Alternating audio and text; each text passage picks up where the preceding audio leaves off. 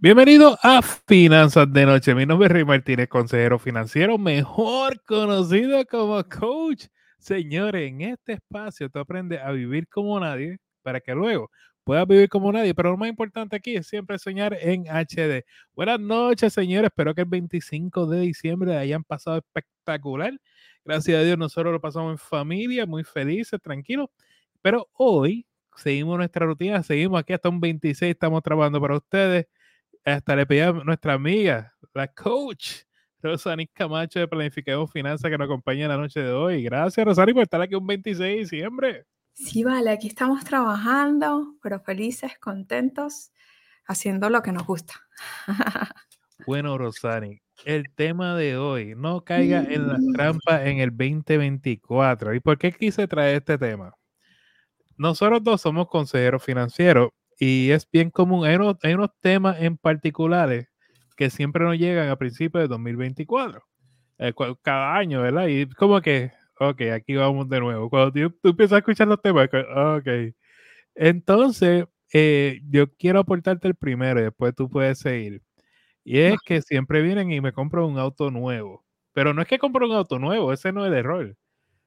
¿Qué, auto compran? Entonces, terminan comprando una super guagua, una troca, y la, dichosa troca paga 1.200 dólares mensuales. Y uno le pregunta, ¿y cuánto tú pagas de auto? De, de casa. No, Rey, yo pago unos 600, 800 dólares de casa. ¿Y cuánto tú pagas de guagua o de troca? 1200. Ajá.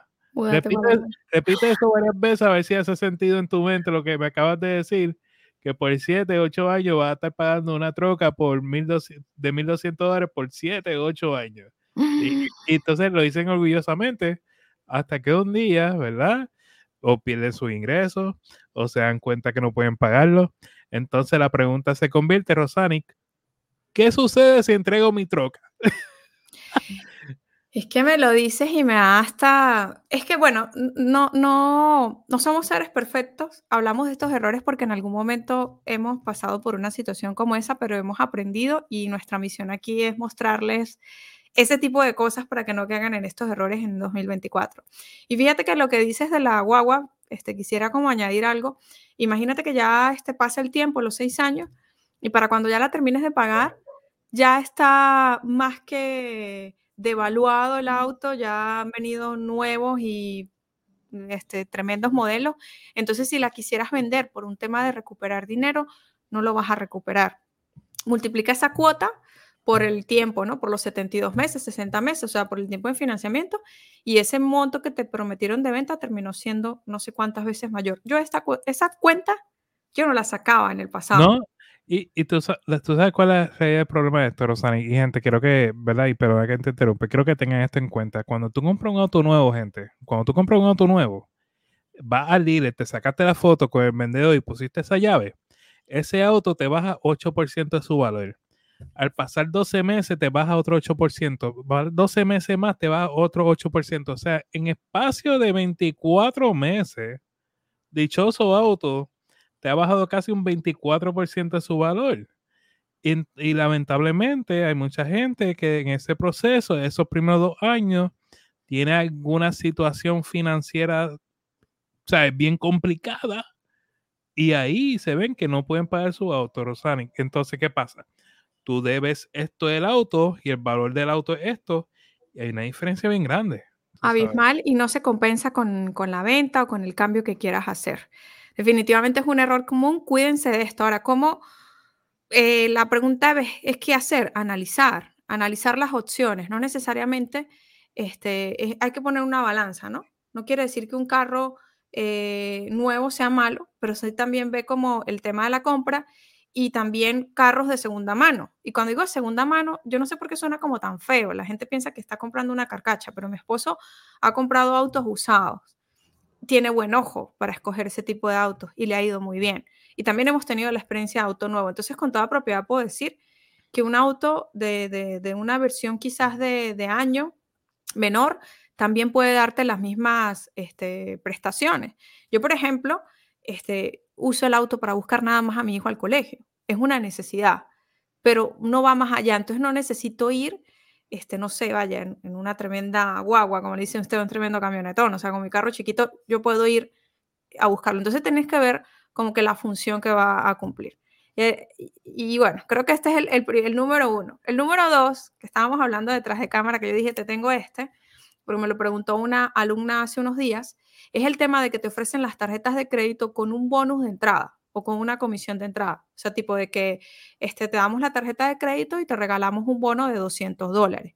Entonces, eh, con mi alumna pasó que ella vino muy emocionada a preguntarme, oye, mira, esto es cierto, este, ¿cómo funciona esto? Entonces yo le decía, bueno, mira, primero revisa en cuanto si tienes que, tienes que cumplir una, una condición, como por ejemplo hacer una compra mínima de X cantidad de dinero, porque a mi esposo recientemente le habían ah, ofrecido una y le decía, tienes que gastar mil dólares antes de tres meses, o sea, tienes que haber hecho compras por mil dólares antes de tres meses. Entonces yo le dije, revisa esa condición. Y como número dos, revisa cuánto es el mantenimiento anual, el FIT, porque si el mantenimiento anual son los mismos 200 dólares, no te están regalando 200 dólares nada. Sencillamente te están como enamorando así, amor a primera vista, y después, claro, te, te echan esa clavada de comisión cuando pase un año. ¿Tú sabes qué pasa? Que el promedio de interés en tarjeta de crédito, el promedio, gente, es 17%. Estos bancos se están metiendo 18 billones de dólares anualmente en tarjetas de crédito e intereses. Entonces, allá estás tú celebrando porque te da un 10% de cashback, mientras el promedio es 17%, pues, hello, ¿quién está ganando ahí? El banco. Y, no es nada. Aquí, tú, dices aquí, ¿no? En Puerto Rico. no, en Estados Unidos, ese, ese, promedio. Pero en México, en, México pasa, en México se, la botan de jonrón, o sea, comisiones del 59%, o sea, el costo total anual, la tasa de interés, o sea, es demasiado dinero. Entonces, ¿qué pasa? Aquí nosotros te estamos diciendo que no aceptes tarjeta de crédito, no, sino que cuando te llegue esa promoción maravillosa, Revisa estas dos cosas que te estamos diciendo. ¿Cuánto es el monto mínimo de compras? O sea, si de todas maneras tienes que gastar con la tarjeta y qué cosas tienes que gastar. Porque no es lo mismo que sea una tarjeta que puedas hacer compras del súper y ya con eso, digamos que llegas a los mil dólares, a que tengas que hacer compras en líneas o compras, qué sé yo, que normalmente tú no haces. Entonces, compras hasta por mil dólares para ganarte un bono de 200 para que al final de año te digan que te van a cobrar un fee de 200. Entonces, solamente analiza eso. Creo que es una de las de los errores más comunes, hay mucha gente que se llena de tarjetas con esos benditos bonos sin leer las letras pequeñas. No, y el problema es que después estamos un rato yendo sobre tarjeta de tarjeta de tarjeta, no saben ni cuánto es el pago mínimo de la tarjeta, no saben cuánto les deben, porque cogieron tarjeta en todas las tiendas, cogieron tarjeta, cuánta tarjeta la hablaron, allá fueron ellos, ¿verdad? Y parece que están coleccionando tarjetas de, de peloteros que otra cosa. Eh, no, terrible. Sí, ten cuidado con eso, gente, porque eh, lo otro es que, mira, Rosaria, yo he visto mucho esto, y incluso uno escucha conversaciones y dicen, no, pasa la tarjeta, después yo veo el balance y lo pago luego. Entonces yo me pregunto, ¿cuántas veces tú te habrás dado esa excusa antes de usar la tarjeta? De pásale y luego veo el balance y resuelvo. Y ahí se te trepó la tarjeta 5 mil, 6 mil dólares fácil. Y, sin saber si después tienes la capacidad para pagar ese pago mínimo. Y yo quiero acotar un error, este, hablando de, este, de las tarjetas de crédito, hacer ahorro ficticio. Ustedes dirán, ¿pero qué significa eso, Rosani? Bueno, que por ejemplo voy y, ahorita seguro viene una promoción de, del iPhone último modelo y hay un descuento del 20%. Entonces la persona va muy emocionada, se compra su iPhone, vamos a suponer que si era mil dólares, les quedó en 800 y llegas como presumiendo, mira, me ahorré 200 dólares, me ahorré 200 dólares, pero ven acá, te agarro yo así en una sesión o te agarra Rey. ¿Dónde tú guardaste esos 200 dólares? La persona se queda solamente en la mente, o sea, solamente el ahorro ficticio, que es que me ahorré los 200, pero físicamente, ¿dónde hubo el movimiento de que si tenías los mil dólares, agarraste, pagaste 800 y los otros 200 los mandaste a una meta? Entonces, esto es un error muy común eh, nos emocionamos con esto de que ahora tengo el plan más económico, me ahorro y no estoy realmente ahorrando. Yo, por ejemplo, lo que implementé, Rey, y fue una vez haber salido de deudas, este, porque suele pasar que la persona paga una deuda durante mucho tiempo y luego cuando se acaba esa deuda no sabe qué propósito darle ese dinero. Entonces yo este, agarré y dije, bueno, si a fuerza estaba pagando la deuda porque estaba domiciliado, a fuerza voy a ahorrar. Entonces domicilié un ahorro programado que ese dinero que venía pagando la deuda, ahora lo, lo liberé para una meta ahorro. Y eso es lo máximo. Lo que pasa es que las personas no se atreven a hacer esto, pero a ver, te atreves a pagar intereses, te atreves a pagar una tarjeta, atrévete a domiciliar un ahorro para que tú veas lo feliz que vas a estar el año que viene. La pregunta realmente es, ¿cuánto dinero te están pagando en, deuda? Tarjeta de crédito, préstamo personal, préstamo estudiantil, préstamo de auto. Suma cuánto tú estás pagando mensual. ¿Y qué pasaría si en vez de darle ese dinero a los bancos, tú inviertes ese dinero a tu favor? ¿Qué pasaría? ¿Cuánto dinero tú tendrías hoy? Pero vamos a seguir hablando sobre estos temas después que venimos, vengamos a la pausa. Oye, por aquí tenemos a Gabriel saludando, qué bueno que estás por ahí. Ramón, como siempre, desde Kissimmee. Abigail, saludos y feliz Navidad. Raymond, saludos, qué bueno que estés por ahí, hermano. Y Anet, saludos, Dios te bendiga, feliz. Ay, igual, amén, qué bueno, qué lindo. También los de Instagram. Voy ahora, déjame coger la pausa y venimos con ustedes que están llegando un montón de mensajes de Instagram. Venimos ahora, gente. Si usted tiene un puntaje crediticio bajo, tiene colecciones, pagos tardes y muchas indagaciones y no tienes el tiempo para reparar tu crédito por usted mismo, nosotros podemos ayudarte. Solicita una consulta completamente gratis con nosotros para evaluar tu caso y darte las herramientas para que así puedas arreglar tu crédito. El enlace con nuestra disponibilidad se encuentra en la descripción. Si usted tiene un puntaje... ¿Tienes dolor de cuello? ¿Te duele la espalda? ¿Tienes estrés? Yo soy la doctora Grace Rosa, especialista en quiropráctica. Con nuestro tratamiento de masaje y ajuste, puedo ayudarte a aliviar tus dolores en un espacio relajante y familiar. Llama al 787-288-6300 y agenda tu cita. Oye, gracias a doctora Grace Rosa por apoyar el espacio de finanzas de noche. Ella la consigue en Bayamón, Puerto Rico y ya está aceptando planes médicos. Date la vuelta y dile que la viste en Finanzas de Noche o con Finanzas con Rey. Señores, este espacio se queda grabado en tu canal de YouTube, Finanzas de Noche o tu podcast favorito. Sale todos los días a las 6 de la mañana bajo Finanzas de Noche. Bueno, vamos a seguir hablando con Rosani Camacho de Planificamos Finanzas. Rosani, antes de continuar, ¿dónde te consiguen? Mira, me consiguen en mis redes sociales como arroba planifiquemos finanzas. También tengo mi página web planifiquemosfinanzas.com donde tenemos artículos de blog, tenemos contenido gratuito, pero también están nuestros cursos y tenemos nuestro podcast Finanzas con Ross. Muy bien. So, llegando a una pregunta por aquí, la voy a atender porque sé que toqué el tema del auto y eso tiende a... Me gustaría saber qué pasa cuando entrega un carro al banco para no poder pagar y que ya que la persona se fue a vivir a Estados Unidos y es de Banco de Puerto Rico, vamos ahí. Entonces, cuando tú entregas un banco en auto, un, auto al banco, perdón, lo que pasa es, lo que hay que ver es la deuda. Me explico. Si ese auto eh, debe 20 mil dólares, pero se puede vender por 15 mil, el banco típicamente recibe estos autos, los revende, lo vende para adelante y si lo venden 15 mil, hay una diferencia de 5 mil que van a ir tras la persona que entregó el auto o la persona que tiene esa deuda para pagar esos 5 mil. Por eso es que nosotros no recomendamos que esta es la última de la última opción que, que entreguen su auto porque es un problema a largo plazo y a veces se convierte en lo que nosotros conocemos como una deuda zombie. Y una deuda zombie es que básicamente te olvidaste de la deuda y 20 años después, 10 años después, te están llamando una agencia de colección de cobro. Eh, vamos, vamos a seguir hablando sobre estos temas. Bueno, Rosani, otro tema común, los timeshare. Para que la gente que no sabe lo que es un timeshare. Te fuiste de vacaciones a la hermosa República Dominicana o al hermoso Cancún o un país estos que son hermosos, a Las Vegas, que también se ve mucho. Y te dijeron, oye, te vamos a pagar un desayuno y te vamos a unas taquillas, lo único que tienes que escuchar una charla de, una hora, dos horas. Y en esa charla te presentaron ah, estas vacaciones maravillosas, incluso te dijeron, si tú firmas este contrato, tú te puedes quedar aquí una vez por año, una semana cada año, pago mínimo, y oye, tienes todo lo mejor aquí. Y si no puedes venir, es más, tú lo puedes alquilar a otras personas y no pierdes ese dinero, ¿verdad? esa es la venta. Y dijiste, ah, sí, seguro, voy a firmar. Llegaste a Puerto Rico y te enteraste que firmaste un préstamo que se llama un timeshare.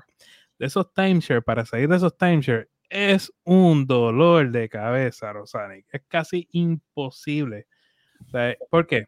Porque aparte del pago mensual, hay que pagar un mantenimiento. Y ese mantenimiento te lo aumentan todos los años.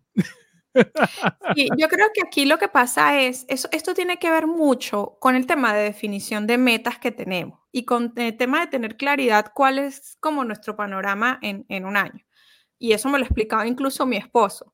Porque si tú eres una persona que viaja mucho, a lo mejor te conviene algún tipo de paquete, no estoy diciendo ese, que te facilite el proceso. Pero si tú eres una persona que apenas fuiste para un viaje una vez y te enamoraron de esa forma, tienes que pensar en realmente poner una balanza. O sea, realmente te conviene más estar ahorrando mejor por tu cuenta para irte de vacaciones de manera anual o estar pagando ese tipo de, de paquetes turísticos. Yo en, en, mi país y en México eran, no sé, los resorts o algo así. que también, más y pagas todos los meses y no sé qué. Y la cuestión es una cuestión vitalicia, que es lo que tú dices, ¿no? De por vida.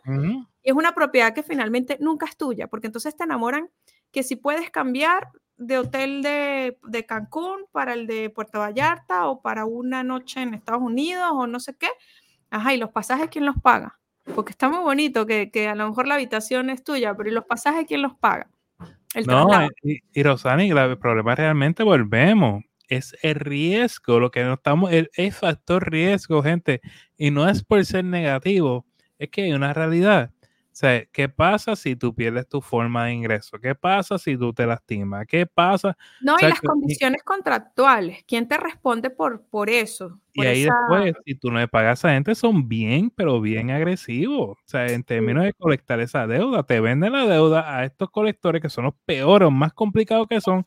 Termina en corte frente a un juez dando explicaciones y es como que... Es que yo no leí las condiciones del contrato. Por eso es que es mejor si a usted le gusta ir para la playa una vez al año con la familia, es muchísimo mejor que ahorres para las vacaciones.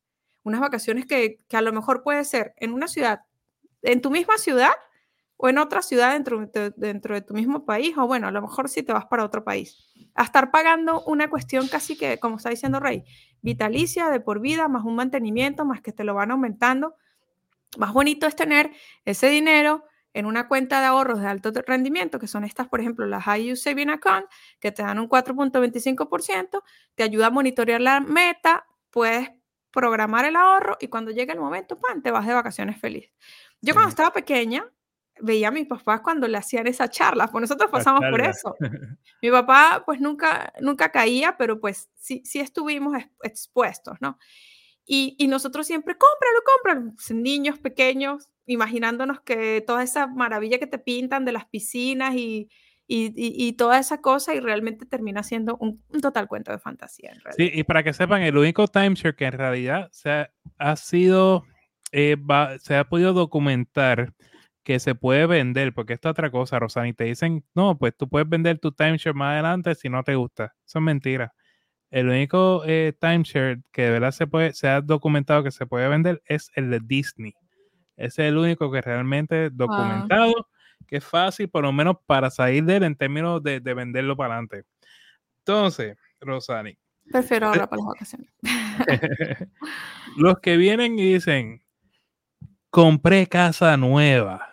Entonces, cuando vienen a ver la casa que compraron, no la pueden pagar como compraron mucha casa, ¿verdad? No se prepararon financieramente para comprar la casa y no es como decirle, compraste mucha casa porque se va a negar. No, tú dame cualquier solución, pero soltar esta casa jamás, ¿verdad? Porque tú tienes un, salario de cuatro, entre tu esposa y tú, quizás algunos cuatro mil dólares. Yo soy uno que recomiendo no paguen más de una cuarta parte de tu salario en casa mensual. O sea, estamos hablando de algunos mil dólares, estás pagando dos mil quinientos en casa. Te sobran mil quinientos dólares para el resto de las cosas y para colmo tienes deuda, tarjeta más. O sea, hiciste una mala inversión. Entonces, ahora con el año nuevo, esto yo lo veo bien común, Rosani, pero bien común. Sí, para, yo creo que para ahorrarse uno eso hay que sincerarse. Realmente yo sé que, que, para muchas personas el tema de tener una casa es una realización o es una de las grandes metas que, permite sentirse realizados como familia, pero no tiene que ser a costilla de la tranquilidad. O sea, decir que estoy pagando esta tremenda mansión o esta tremenda casa costilla de la tranquilidad financiera. Aquí hay dos caminos. O ingresas más de lo que ingresas o gastas menos de lo que gastas y eso significa hacer una buena selección. Cuando nosotros nos compramos nuestra primera casa como esposos, nosotros miramos muchas y en esas muchas casas pedimos la corrida financiera. Háganos la corrida financiera. Este, háganos, o sea, eh, háganos el ejercicio para entender en qué paquete nos estamos metiendo. Y hoy en día estoy agradecida que lo hayamos hecho así, porque entonces también vi otros casos que pagaban el doble de lo de nosotros. Me pasó un caso sin ir muy lejos. Miren, yo en, en México vivo en una zona que le dicen cumbres. Entonces, este, nosotros estábamos como hacia cumbres, como hacia la parte de abajo, y las casas costaban, no sé, un millón menos. Y luego, este, por el solo hecho de estar las casas frente a la avenida, una de las avenidas más nombradas se llama Leones, entonces la casa costaba un millón o dos millones más. Entonces, un día un familiar me dice, este, oye, estoy asombrada que ustedes también se hayan metido en este paquete. Y yo, pero ¿por qué? Si nosotros pagamos esta cantidad de dinero. Y me dice, ¿cómo? Y yo, claro, porque yo estoy más abajo de Leones, o sea, yo no estoy pegada a la avenida. Y a mí lo que me toma es, me montan en el auto y en cinco minutos estoy en Leones, no necesito eh, vivir en plena avenida. Entonces me dice el familiar, yo no tuve esa visión. Si yo hubiese sabido que estar en la avenida o un poquito más abajo hace la diferencia, yo hubiese preferido comprar la casa aquí donde tú la compraste. Y yo, claro, o sea, es un estudio de mercado. Nosotros nos hicimos todo ese estudio y vimos, a ver, pero solo por estar aquí por estar al frente de la avenida, literal, Rey, al frente de la avenida, y, estar más abajo, un millón, no puede ser. No, no, vámonos por este camino porque todo es, ok, tenemos, queremos tener la casa de nuestros sueños, pero no a costillas de la tranquilidad y la, la paz familiar y financiera, vamos a decirlo así. Bueno, Rosario, otro tema viene siendo el refinanciamiento. hay mucha gente que dice, no, ahora yo, sé que la, la, pantalla está congelada, me está escribiendo aquí por el Instagram, no se preocupe, gente, esto es normal esto es normal.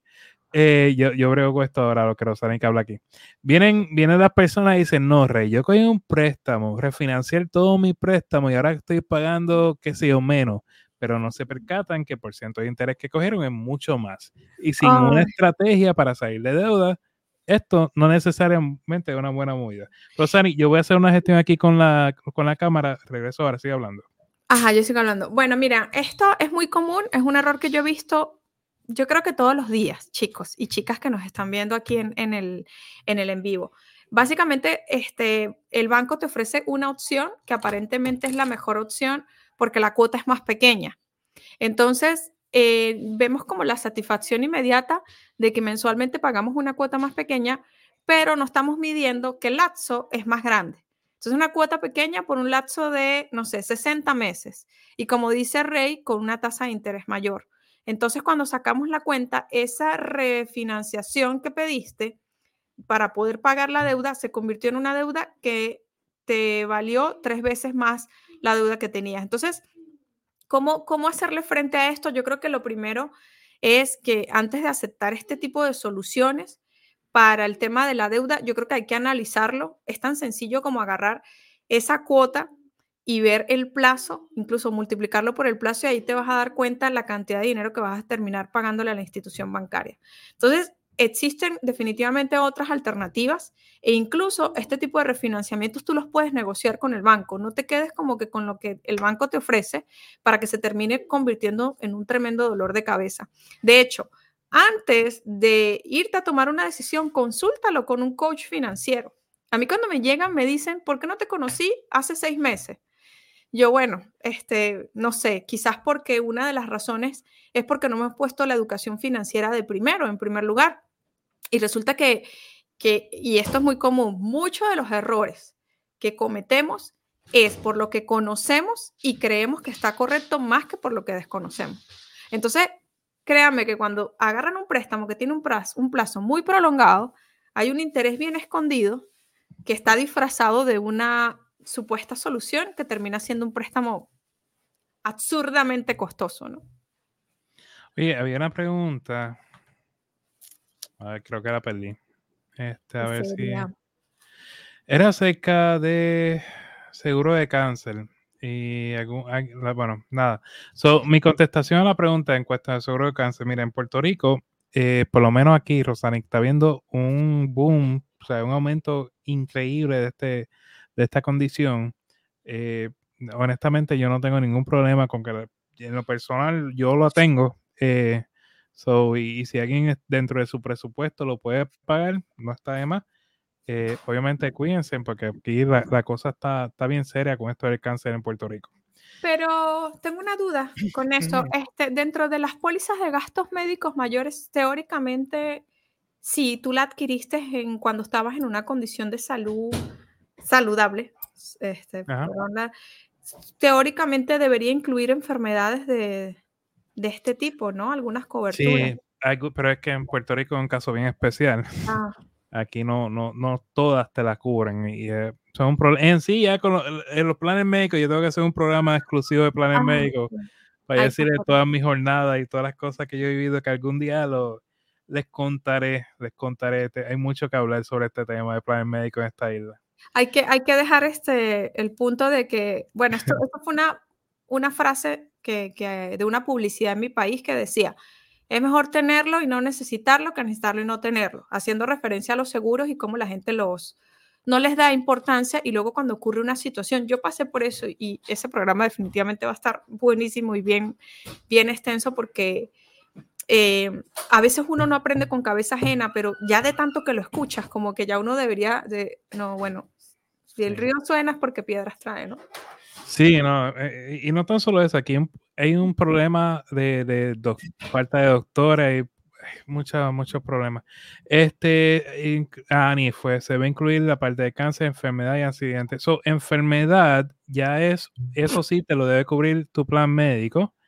Accidente, depende, eh, depende del tipo de accidente. Ejemplo, si tú tienes seguro de auto, debe tener una cobertura sobre eso. Eh, seguro de médico, tu plan médico también tiene que tener cobertura sobre eso. ¿Está bien? Este, eso es importante. Oye, Rosanic, tengo una noticia y quiero, quiero darla contigo. Yo no, y esto no te lo he dicho. Este, soy hasta, hasta para Rosanic algo nuevo. Venimos con algo nuevo en el 2024 en este programa. ¿Qué será? Y es que vamos a comenzar a recibir llamadas. ¿Llamadas en vivo? ¡Ay, Dios! Ya, ah. ya estamos este, programados para recibir llamadas en vivo. Va a ser por medio de WhatsApp. Eh, y la, pregunta que lo, que le he comentado sobre esto, Rey, pero ¿cómo tú vas a filtrar las llamadas? Va a haber una persona, usted va a llamar a un número que vamos a estar dando y va a haber una persona que va a recibir la llamada para ¿verdad? averiguar.